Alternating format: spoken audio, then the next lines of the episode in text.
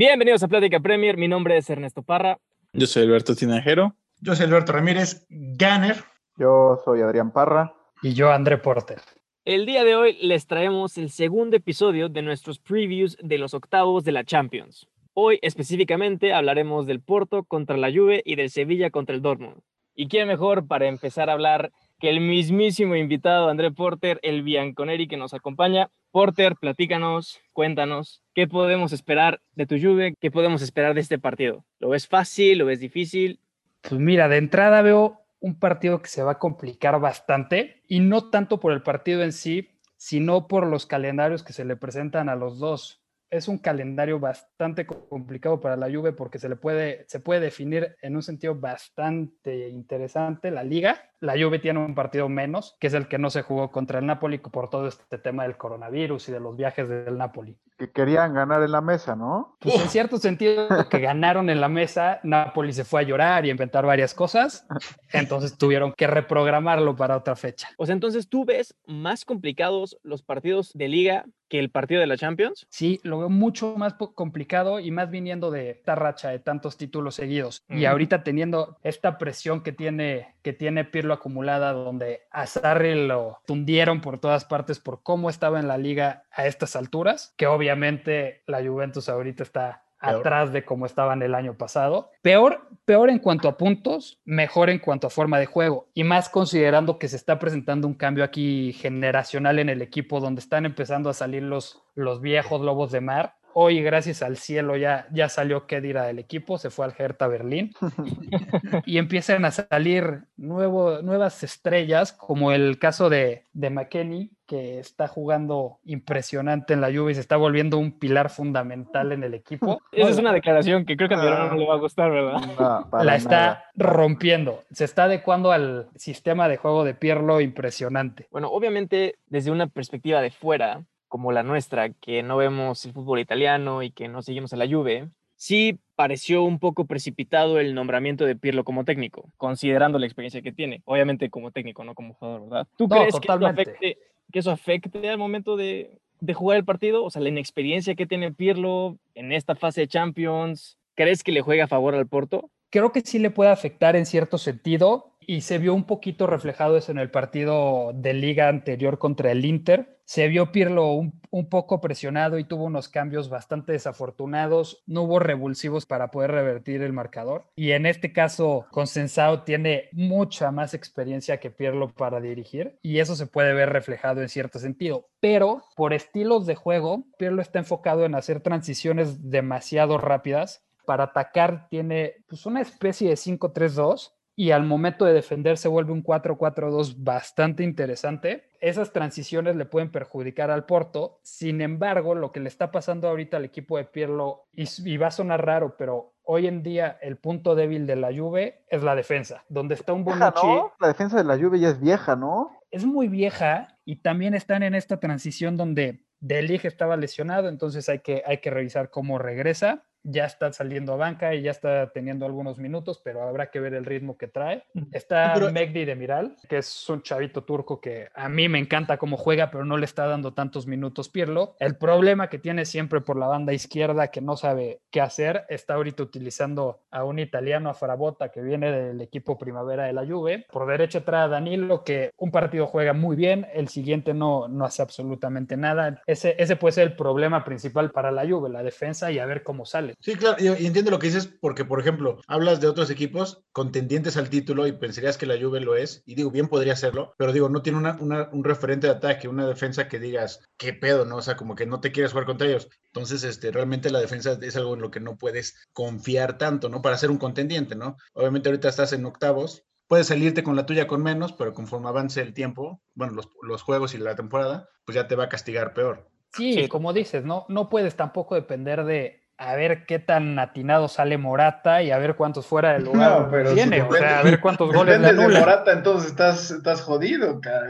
no, estás, estás, en la mierda. Morata, en verdad se me hace un jugador muy malo, muy malo. Creo que lo hablamos una vez tú y yo, cuando lo contrataron de regreso, o sea, en esta temporada. Morata, en verdad, yo no sé cómo encuentra siempre el lugar en los mejores equipos del mundo. O sea, me hace malísimo. Bueno, pero Tocado el tema Morata, a mí lo que me gusta de él, digo, hablando de, hablando tantito bien, a mí me gusta el sacrificio que puede llegar a tener y esa forma de vincularse con los compañeros para que llegue tal vez Cristiano por la banda, que llegue un Dybala por el otro lado. Él absorbe tantito para que lleguen los demás a rematar. Tal vez no es Ah. el, el goleador, pero bueno, es lo que a mí me gusta. Aquí Ay, digo, un poquito nos estamos olvidando del jugador más importante de la llave, ¿no? O sea, el Tecatito Corona, güey. Claro. No, y, y más que Corona, yo creo que Luis Díaz, el colombiano del Porto, tiene goles a lo, a lo idiota. O sea, lleva, me parece que siete goles y cuatro asistencias es el en 19 partidos. O sea, es el, es el jugador de, del Porto que más ha generado en esta temporada. Si bien, o sea, el Tecatito es un fenómeno y es el jugador más caro del Porto, puede generarle bastante a la Juve y más en eso que decimos, que le generan muchas ocasiones a la Juve y la defensa no es tan confiable. Eso sí, también la defensa del Porto en las transiciones es muy mala defendiendo los contragolpes y es la especialidad de esta Juve. Digo, tocando el tema de la defensa, el Porto ya es una defensa vieja y un tanto lenta también, ¿no? Tú, Adrián, ibas a decir algo, ¿no? O bueno, creo que fuera de los micrófonos hiciste un comentario similar. O sea, lo que yo iba a decir es que también es lo que pasa siempre con el Porto, ¿no? Con el Porto, con el Benfica, bueno, casi siempre pasan a octavos de final en la Champions y de ahí no, no pasa algo más con ellos porque ya no tienen ese, ese extra o esos jugadores que te puedan competir, pues, como por ejemplo con la Juve, o sea, su equipo ya no les da para competir contra la contra Juventus, Atlético de Madrid, Liverpool, etcétera, ¿no? Los que quieras nombrar. Entonces, siento que aquí va a ser lo mismo. Puede que den pelea, sí, No, a ver, de entrada, la Juventus de esta temporada es una Juventus que no, no es un equipo de nombre. O, sea, quitando a Cristiano, sí, sí tiene unos viejos lobos de mar que nadie le quita lo, lo, lo indiscutible. nombre por nombre es mejor que el Porto. Ah, no, ¿Estás de sin duda, sin Ah, duda, bueno, sin duda, sin. Pero tampoco es un equipo que digas está lleno de estrellas y está tupido por todas las por todas partes. Por ejemplo, Sí, Dybala, que dirías, tal vez es el referente después de Cristiano Ronaldo, en esta lluvia de, de Pirlo está borrado.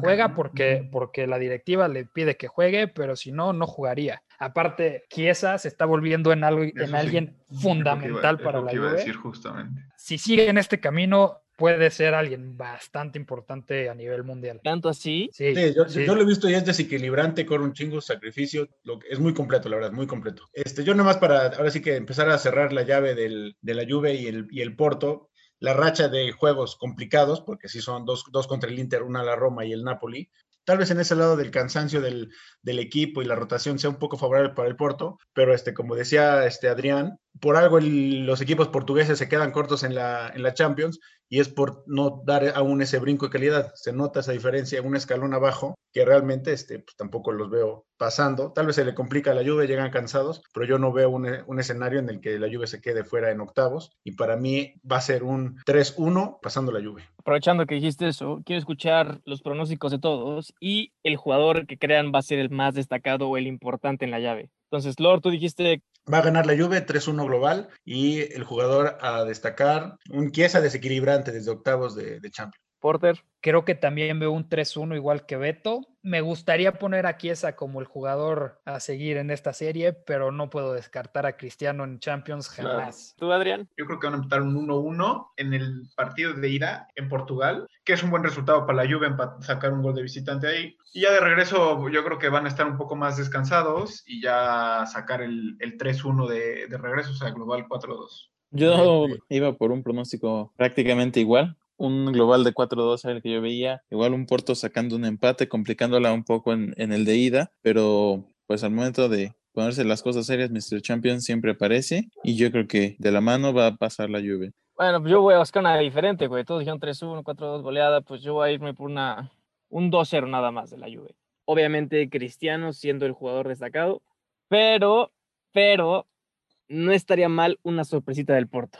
Oye, pero a ver, no, no está tan descabellado lo que dices, güey. O sea, han jugado cuatro veces en Champions y nunca ha habido un marcador más arriba del 3-1 del 2001. O sea, siempre ha sido Juve 1-0, Juve 2-0, Juve 3-1 o 0-0. O sea, tampoco es, es que vaya a ser una goleada o algo por el estilo. No, no, no. Obviamente, siempre esperas partidos de ese estilo que tengan un alto índice de goles, ¿no? Pero al final del día, como que el miedo a quedarte fuera hace que seas un poco más sólido, entonces el marcador no, no suele ser tan abultado, ¿no? De acuerdo. Pasamos al siguiente partido, que es el Sevilla contra el Dortmund. Mala fortuna para el Sevilla, porque obviamente eso significa que ya no pueden estar en Europa League, ya no pueden ganarla. Y ahora sí les va a tocar medirse contra equipos de verdad y ver pues cuál es su nivel en la élite del fútbol europeo, ¿no? No, no le digas así al, Ar- al Arsenal, o sea, el Arsenal es un equipo de verdad, aunque juegue en la Europa League. Vamos a ¿Qué- grabar cuatro previos y siempre va a salir Arsenal. el tema, pero bueno, está bien, disfrútenlo, disfrútenlo. Es que es la única forma en la que puede salir el Arsenal en la Champions. Afortunadamente creo que, bueno, afortunadamente entre comillas, al Sevilla le tocó un Dortmund que todavía como que se está acoplando o acostumbrando a la forma en la que Terzic quiere jugar. Esto podría jugarle a su favor, pero siento que sobre los dos partidos el Dortmund va a ser superior. Sí. Honestamente, creo que hombre por hombre, el Dortmund tiene muchísimo mejor plantel, que todavía no cliquean ni están congeniados todos con esta nueva idea, pero para mí solo es cuestión de que alguno de Haaland, Sancho, Reina, Royce venga enchufado o encendido y podría pintar muy mal Reina. para el Sevilla. ¿Qué tienes en contra de los Son- gringos? no, no en contra de los gringos, pero hay unos, muchos son muy sobrevalorados, o sea, Pero Gio Reina no es un Gio Reina, ok, Re- Gio Reina se me hace el mejor de todos los gringos que están en Europa, o sea, arriba de Pulisic, arriba del McKen, McKenny, Mackenzie, McKinney.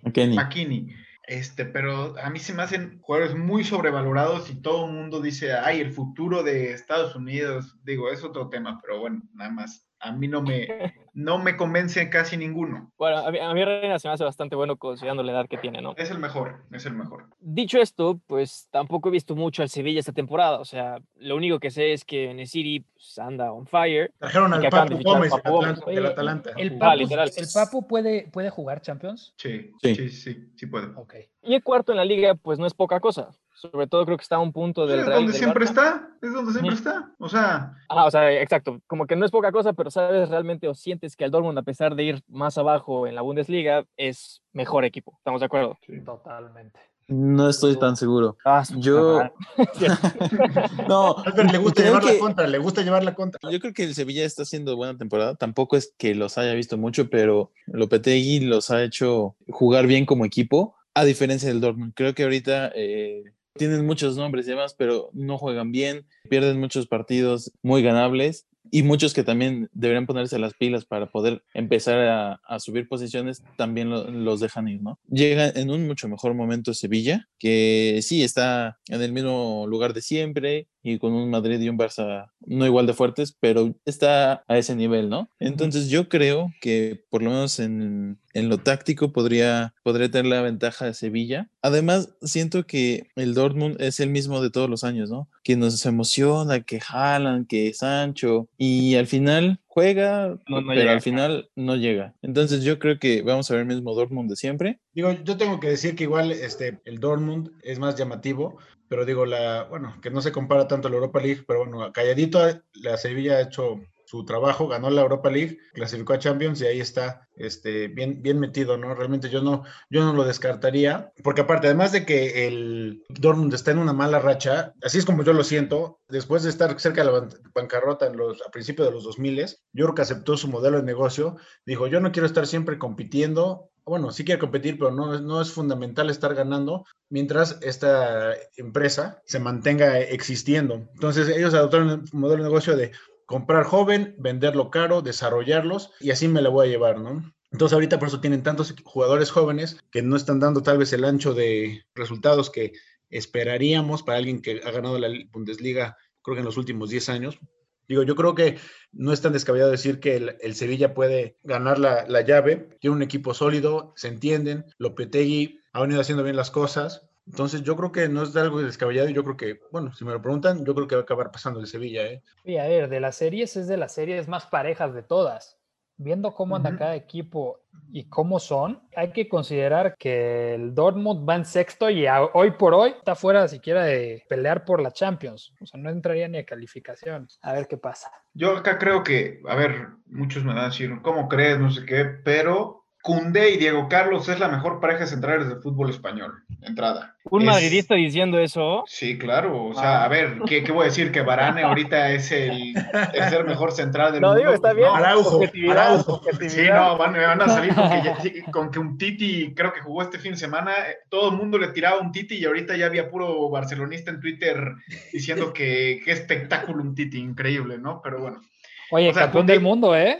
Sí, sí, sí, pero ah, no sabes cómo le tiran los del Barça, ¿eh? No sé por qué si hace dos años era su mejor jugador, casi casi junto con Messi. Pero bueno, Diego Carlos y Koundé es la mejor pareja centrales de, de España y top 3 del mundo. En, Como son dupla, muy como buenos. dupla, ¿no? Exactamente, sí, sí, son muy buenos. Siento que uno de los dos es el típico jugador que el Manchester City compraría por 80 millones de euros. Cualquiera de los dos. Sí, No, sí, te no lo- es cierto. Albert. sí. No, sí, claro. Sí, ¿Cuánto No, pagaron pues, por el no- del Benfica? Sí, sesenta y tantos millones fue demasiado sí. para el City por comprar a Koundé. O sea, sí es un. Koundé es un muy buen ¿Es defensa. mejor que el perfil. de, que, ¿cómo se llama? ¿Rubén Díaz? No, no, no, No, es espérate, espérate, ya. Ya. Es otro O sea, tema. Koundé es muy bueno. ¿verdad? Sin embargo, no creo que. Bueno, eh, es lo de menos. Yo digo nada más, o sea. Entonces Sí, yo creo sí, que sí. ahí va a ser clave. de- obviamente todos sabemos la capacidad goleadora que tiene Haaland, pero yo creo que entre ellos dos, entre Koundé y Carlos, pueden anular a Haaland. Entonces va, va a depender de lo que pueda hacer Sancho o Brandt o en su defecto Royce. Sí, que son muy irregulares. Ajá. Entonces yo creo que esa va a ser la clave de que Koundé y Diego Carlos van a contener de buena manera a Haaland. Por eso el Sevilla va a pasar. Le va a ganar el Dortmund.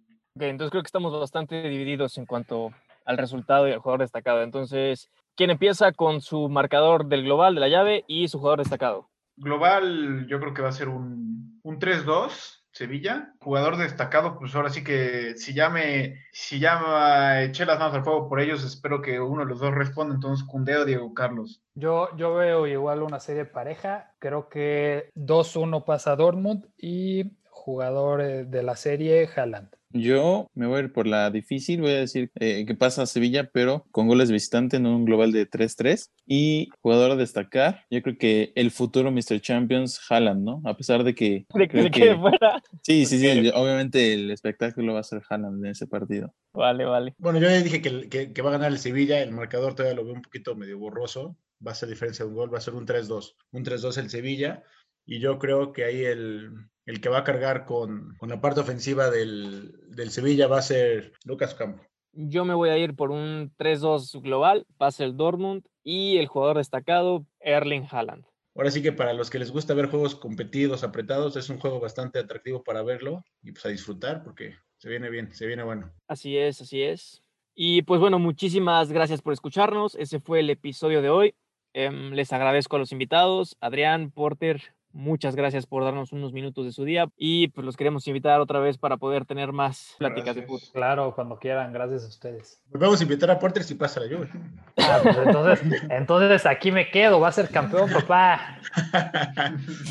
No, está bien, está bien, Qué bueno que, que estuvieron acá. Siempre es padre cambiar la, la dinámica. Gane quien gane, que sea buen fútbol y ya con eso me doy por bien servido. Y no olviden seguirnos en Instagram como Plática Premier, en Facebook como Plática Premier, en Twitter como arroba Plática Premier y en Spotify y YouTube como Plática Premier. Suscríbanse al canal, nos ayudarían muchísimo. Y compartan con todos sus compañeros y amigos aficionados al fútbol. Ya está, chavos, cuídense. Cuídense. Ay, Porter, si tu suegro me escribe, yo con mucho gusto lo recibo, ¿eh? Dale. Ah, Buenísimo.